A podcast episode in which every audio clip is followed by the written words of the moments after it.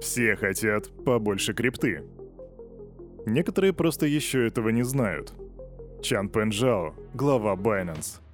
Привет, Криптан, Кирюха здесь, и команда Криптус желает тебе потрясающего настроения.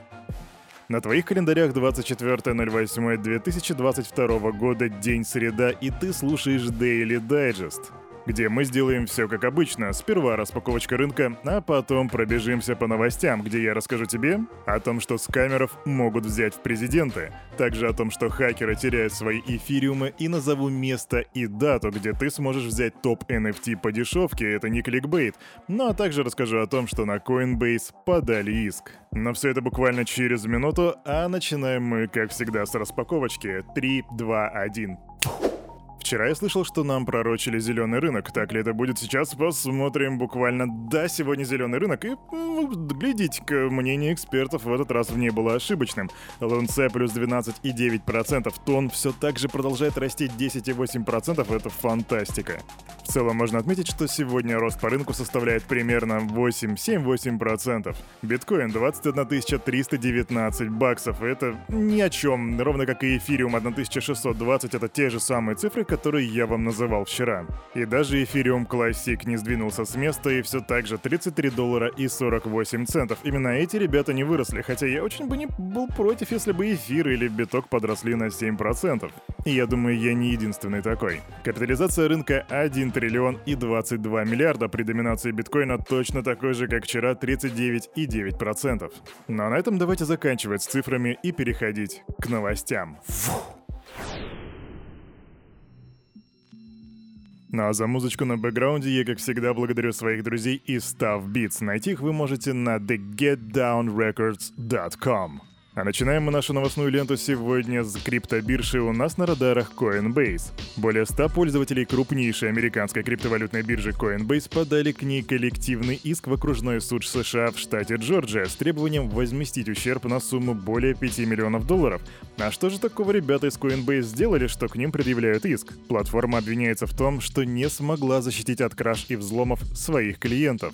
И в иске также говорится, что клиенты криптобиржи не смогли предотвратить снижение стоимости своих активов в моменты повышенной волатильности, так как были лишены доступа к учетным записям из-за задержек в их разблокировке биржей. Кроме того, в этом иске есть еще один дополнительный пунктик, и в нем утверждается, что некоторые активы, доступные на торговой платформе, соответствуют определению ценных бумаг, и это еще более усугубляет положение. Сам иск изначально достаточно шуточный, всего лишь 5 миллионов долларов, а вот как уже SEC будет с этим разбираться, кажется, об этом мы посмотрим и увидим, что будет дальше. Разработчики проекта Suba вывели криптовалюту на 815 тысяч долларов и смылись. А вот такая новость. В общем, есть такой протокол, называется Subarare, раньше он использовался для того, чтобы обменивать NFT на токены стандарта ERC-20. Не особо популярная штука, но разработчики криптопроекта тем не менее накопили 519 эфириумов, которые теперь успешно вывели со счета проекта, затем закрыли все его аккаунты в соцсетях, а также прикрыли собственный сайт и теперь просто пропали. Эти эфириумы, 519 штук, которые у них были, они просто раскидали на три новых кошелька и попросту исчезли. И если ты, мой криптобрат, не знаешь, что такое rug pull, то это Rug pull. Знакомься. Для того, чтобы не попадать в такие вот ситуации, тебе нужно уметь делать собственный research, поэтому если ты не знаешь, как это сделать, у нас на канале ты найдешь в рубрике «Крипта на раз-два» видео о том, как сделать собственный research. Посмотри его, если забыл, как это делается, или в принципе не знал. А мы идем дальше. И снова в Америку. Администрация президента США Джо Байдена планирует усилить контроль за криптовалютными платформами и иностранными банками по вопросу соблюдения санкций в отношении России. Об этом сообщает The Wall Street Journal со ссылкой на неназванные источники, близкие к Белому дому. И вот знаете, спросите меня, сколько раз я слышал эту новость, и я скажу, что, блин, у меня, наверное, дежавю было раз 15, что ли, или типа того. У меня даже какой-то условный рефлекс выработался, когда говорят санкции, то там всегда будет Россия, поэтому не знаю, хорошо это или плохо, просто идем дальше. А нет, обманул немножко. Когда мы говорим санкции, мы еще и говорим про всякие миксеры, а конкретно про Торнадо Кэш. И вот с ним как раз таки ситуация уникальная. И снова переносимся в Америку. Член Палаты представителей Том Эммер в обращенном министру финансов США Дженнет Йеллен письме потребовал объяснений касательно санкций, которые были наложены на миксер Торнадо Кэш. Растущее принятие децентрализованных технологий, безусловно, поставит перед ОФАК новые задачи. Однако технология нейтральна. Нейтральна и ожидание приватности. Так написал конгрессмен. По его словам, санкции в отношении миксера уникальны тем, что наложены не на физическое или юридическое лицо, а на обеспечивающий конфиденциальность код. Бэкэнд будет неизменно функционировать как технология анонимизации, пока работает сеть Ethereum. Кто или какая организация, по мнению ОФАК, несет ответственность за введение контроля над блокчейн-контрактами Tornado Cash? Такой вопрос задает Эмор, и я очень жду, что же ему ответит Дженнет Йеллен, и если она даст ответ, то ты узнаешь в числе первых.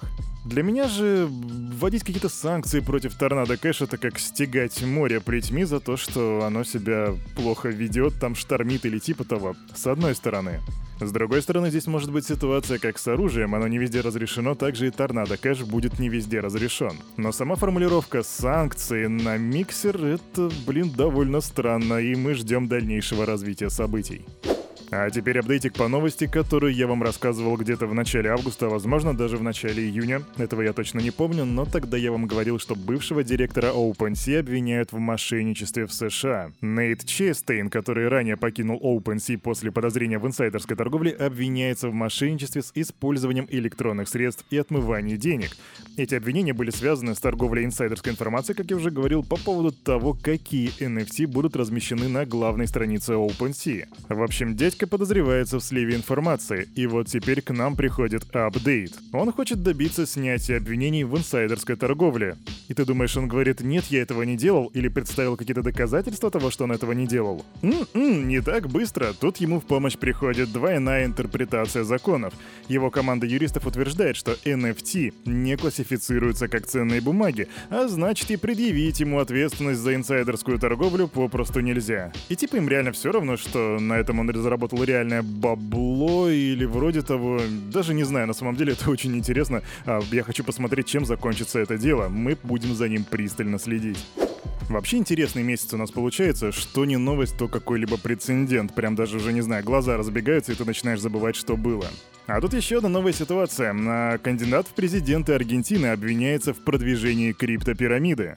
Прошлом Хавьер Милей рекламировал в Инстаграм платформу CoinX, которая, вернее, CoinX, которая обещала огромную прибыль за счет использования искусственного интеллекта, ботов и опытных трейдеров для автоматизации сделок. И, разумеется, по классике CoinX не вернула инвесторам ни вложений, ни обещанную прибыль, и группа инвесторов подала иск на Милея за рекламу, собственно, этого чудо-проекта. Сам Милей активно поддерживает биткоин, а ЦБ считает мошенничеством, что в принципе по мнению некоторых, не только Милея, действительно так. И при всем при этом он входит в тройку главных претендентов на пост президента страны. Не знаю, сможет ли он с таким бэкграундом пройти, какие у них там есть отборочные туры, но если он пройдет, то у нас будет уже Наиб Букеле, который в Сальвадоре является просто биткоин-господином, и еще в Аргентине будет вот этот чувачок.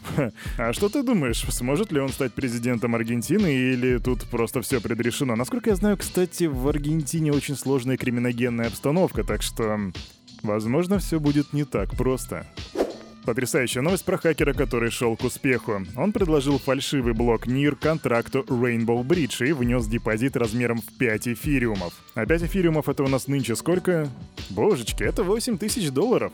Так вот, система автоматически отклонила фальшивый блок через 31 секунду, а хакер потерял весь свой депозит. Об этом сообщил SEO Aurora Labs, и по его словам, атака была осуществлена в субботу утром в надежде на то, что разработчики не смогут быстро среагировать. А, ну то есть хакер хотел применить социальную инженерию. Но у него ничего не получилось, и 8 тысяч долларов просто улетели. Неужели действительно он готов был на это поставить 8 кусков? Типа он же на что-то надеялся, и, возможно, раньше что-то такое прокатывало? Хм, интересно, есть о чем подумать. В начале этой недели я вам рассказывал, что на рынке NFT возникла угроза каскада ликвидации NFT-шек из популярных коллекций, включая коллекцию Bored Ape Yacht Club. Эта угроза возникла на платформе BandDAO, которая позволяет брать эфириум в залог своих NFT-шек, и так получилось, что очень многие люди брали под залог э, своих NFT эфириумы, а потом как бы цена NFT-шек просела, и причем очень капитально. В общем, на BandDAO было 272 NFT-шки, и 45 из них уже находятся в зоне ликвидации. В общем, на фоне медвежки на Бендау начало расти количество безнадежных кредитов, а ликвидаторы, которые должны были заниматься выкупом этих самых NFT-шках, в случае чего, но по факту этого не делали, потому что для них тут были непривлекательные условия. В общем, Бендау столкнулись с кризисом ликвидности, и вкладчики начали массово выводить свои активы, спровоцировав так называемый набег на банк, в результате чего резервы Бендау снизились всего до 5 эфиров. На фоне этого сообщество Бендау предлагает новый механизм ликвидации, который почему-то поддерживает 97% голосующих. И по факту этот механизм ликвидации дает возможность покупать э, популярные коллекции NFT, такие как Bored Ape Yacht Club, со значительной скидкой. Согласно решению, требования по ликвидации NFT будут снижаться в тех случаях, когда кредиты будут становиться недостаточно обеспеченными.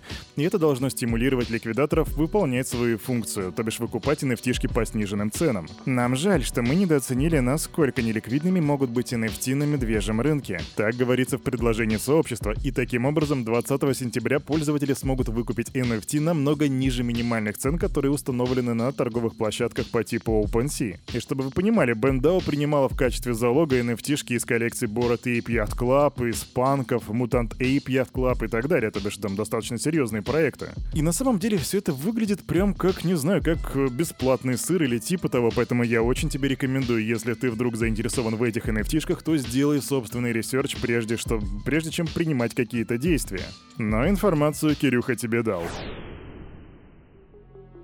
А на этом, на это утро у этого парня за микрофоном все. С вами, как всегда, был Кирюха, и команда Криптус желает вам потрясающего настроения на весь предстоящий день. И помните, все, что здесь было сказано, это не финансовый совет, не финансовая рекомендация. Сделай собственный research, прокачивай финансовую грамотность и развивай критическое мышление. А мы увидимся с тобой уже завтра. Чат за день недели у нас будет. Это будет аж четверг, представьте себе.